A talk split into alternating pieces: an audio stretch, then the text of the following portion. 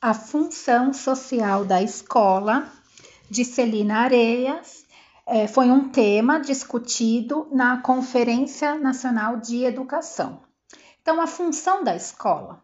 A escola tem um compromisso com a formação do cidadão, com o fortalecimento de valores de solidariedade, tem compromisso com a transformação da sociedade. Então, o aluno vai para a escola para aprender o saber científico, o saber sistematizado, e esse saber sistematizado tem que estar tá em consonância com a realidade social desse aluno. Então, tudo que for ensinado na escola tem que ter relação com as práticas sociais como o aluno vai viver em sociedade, como é que ele vai atuar no mercado de trabalho, o que, que ele pode melhorar na sociedade dele, na vida dele.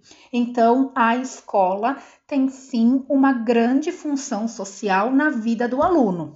Ela vai formar o aluno, fortalecendo seus valores de sociedade, formando um indivíduo crítico para a transformação dessa sociedade. Então, é, a Celina vem dizer seis princípios da escola que atua na função social do indivíduo.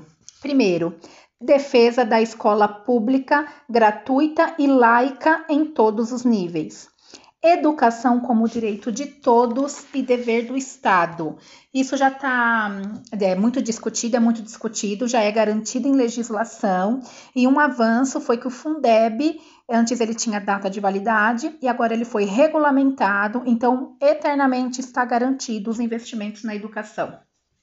Regulamentação do ensino privado sobre o controle do Estado.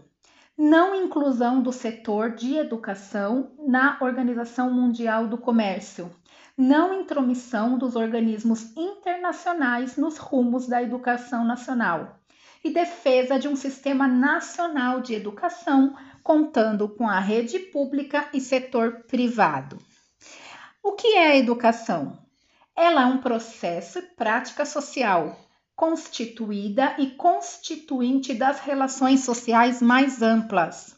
É um processo contínuo é um direito inalienável do cidadão previsto na Constituição Federal de 88, no artigo 205. Então, vem dizer que é, é um direito subjetivo, o indivíduo não pode abrir mão desse direito. A prática social da educação deve ocorrer em espaços e tempos pedagógicos diferentes para atender às diferentes demandas. Então, assim, por isso que hoje em dia tem os níveis e as etapas da educação básica. A educação infantil tem a sua idade, que contempla a educação infantil. O ensino fundamental tem a idade que contempla o ensino fundamental. Não é correto, não é o ideal deixar uma criança de médio lá no ensino fundamental nos primeiros anos. A criança, o adolescente praticamente já, ele não vai se sentir bem com as crianças, ele não vai ter estímulo e vai ter evasão escolar. Como prática social, a educação tem como locus privilegiado a escola, então a escola é que garante esse direito na vida do cidadão. Devemos todos trabalhar em defesa da educação pública, gratuita, democrática, inclusiva e de qualidade social para todos.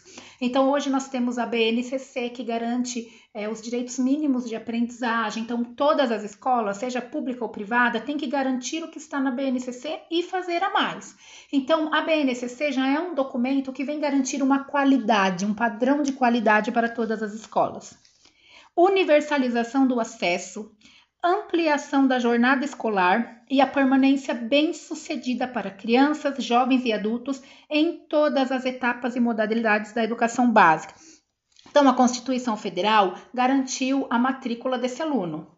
É direito da criança à educação e é um dever do Estado. Então, o Estado ele tem que garantir a vaga e a permanência bem-sucedida da, da criança ou do adolescente fornecendo o quê? Merenda, transporte, uniforme, material didático, Tudo isso aí não é uma doação do governo. Isso daí é garantir o direito da criança da permanência na escola.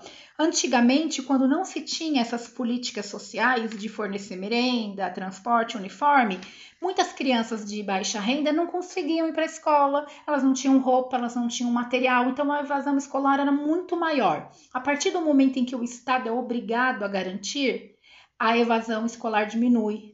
Porque a matrícula ele já tem que ter, mais próxima da sua residência. Mantendo o transporte, mantendo a educação, mantendo o material didático uniforme, a família tem a obrigação de levar, porque o aluno está tendo seus direitos garantidos. É indispensável a escola socializar o saber sistematizado. Então a escola vai pegar tudo que já foi construído culturalmente, historicamente, cientificamente na humanidade, que tem valor para o indivíduo e para a prática social e transformar num saber sistematizado que o indivíduo vai se apropriar e ele tem que é, apropriar de uma forma crítica esses conteúdos. Então, fazer com que o saber seja criticamente apropriado pelos alunos, aliar o saber científico ao saber prévio. As escolas têm que valorizar os conhecimentos populares dos alunos, o saber prévio dos alunos, e a partir daí ir introduzindo o saber científico. Adotar uma gestão participativa no seu interior. Então, tem que ter gestão democrática na escola, todos têm que participar, não é só a direção e a coordenação que vai mandar naquela escola. Eles têm que ouvir os alunos, os pais de alunos, a sociedade e todos os profissionais que atuam naquela escola. Contribuir na construção de um Brasil como um país de todos, com igualdade, humanidade e justiça social.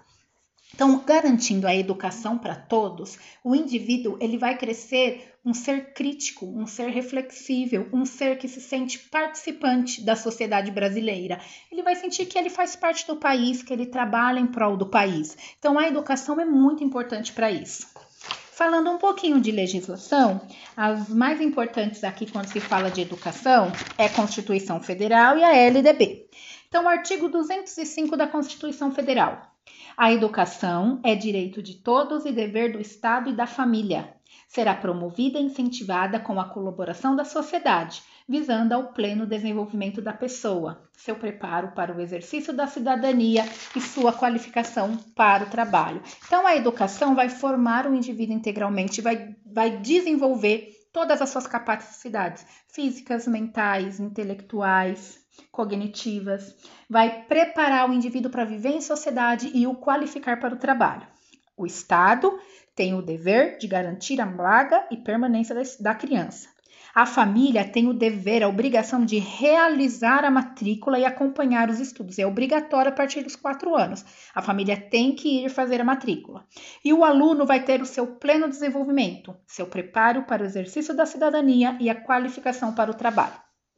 O ALDB, no título 1 da Educação, no artigo 1, vem dizer que a educação abrange os processos formativos que se desenvolvem na vida familiar, na convivência humana, no trabalho, nas instituições de ensino e pesquisa, nos movimentos sociais e organizações da sociedade civil nas manifestações culturais. Então, o indivíduo ele recebe educação em todo lugar que ele está, na família ele é educado, no trabalho ele é educado, quando ele participa de uma comunidade religiosa, ele recebe uma educação. A LDB só regulamenta a educação formal, mas todos os indivíduos recebem educação em todas as práticas sociais que ele participa. Artigo 2 a educação escolar deverá vincular-se ao mundo do trabalho e à prática social. Então, assim, para o indivíduo se manter, manter uma casa, manter uma família, ele tem que trabalhar. Então, esse lado social da escola é muito importante. Fazer o, o indivíduo estar preparado para o exercício da cidadania e para o trabalho. No título 2 dos princípios e fins da educação, a LDB, no artigo 2 vem dizer que a educação é dever da família e do Estado. Então, assim, a Constituição Federal é a que manda, é a lei primordial. Então, ela bate no peito e fala: a educação é dever do Estado e da família. Ela coloca o Estado primeiro. A LDB não, ela já inverte. Ela coloca que a educação é dever da família e do Estado inspirada nos princípios de liberdade e nos ideais de solidariedade, que tem por finalidade o pleno desenvolvimento do educando, seu preparo para o exercício da cidadania e sua qualificação para o trabalho. Aí é igualzinho da Constituição Federal. É, a Celina também cita três é, pedagogos, né, estudiosos. O primeiro que ela vai citar é Paulo Freire, ele diz que a formação do sujeito deve contemplar o desenvolvimento do seu papel dirigente na definição do seu destino. Então, o que ele quer dizer? Que o indivíduo ele tem que ser crítico, que ele tem que ser reflexivo, que a educação tem que proporcionar isso a ele, para ele ser capaz de dirigir o seu futuro, para ele não ser sempre uma massa de manobra de quem está no poder. Ele tem que ser crítico para bater de frente, falar que aquilo não está certo e lutar pelo que ele acha correto. É, e tem que valorizar os conhecimentos prévios do aluno. Outro estudioso que ela cita é José Geraldo Bueno, da PUC São Paulo. Ele vem falar que o sistema de ensino deve ser um fator de mudança social, pois ele é responsável pela formação das novas gerações, em termos de acesso à cultura, formação do cidadão, constituição do sujeito. Então, a escola tem que proporcionar a cultura para o indivíduo. Tem famílias que nunca foram para um teatro, nunca foram para um cinema, então a escola tem o papel de mostrar isso para o aluno, de levar isso até o aluno. Distinção entre a função social da escola em relação à origem social do aluno. É, o objetivo da escola pública não é reproduzir as relações sociais desiguais. Então, assim, não é dar uma educação pobre para quem é pobre e uma educação melhor num bairro melhor. Ela tem que dar uma educação de qualidade para todo mundo e tem que ter ainda mais investimento ali naquela comunidade pobre, que é onde mais precisa. E outro citado é Pablo Gentili, ele vem falar da visão neoliberal da função da escola. A escola tem que transmitir certas competências e habilidades necessárias para que os alunos atuem competitivamente no mercado de trabalho. Então, o mundo é capitalista, as pessoas lutam por um trabalho e as agências, as empresas têm os seus requisitos. Então, a escola tem que preparar o aluno para estar tá de acordo com esses requisitos. Não que seja o ideal, que nossa, é, tem que ser assim, mas é como a gente vive. Então, além de formar um, um cidadão crítico, um cidadão reflexivo para conviver em sociedade, ela tem que dar as habilidades também para o indivíduo ser competitivo no mercado de trabalho. Então, a educação transforma, ela modifica a ação do indivíduo na sociedade. E a educação deve favorecer a todos, principalmente os mais vulneráveis. Ela cita um pouquinho aqui do bode expiatório que sempre teve aí em relação à educação. Hoje são as unidades escolares, então deixa o BO para as unidades escolares. Ah, se tá ruim é porque é a unidade que não faz. Se tá ruim é que é a unidade que não transforma. Antigamente essa culpa já teve nos alunos que não tinham vontade, e nos professores que tinham uma má formação, e hoje é nas unidades escolares.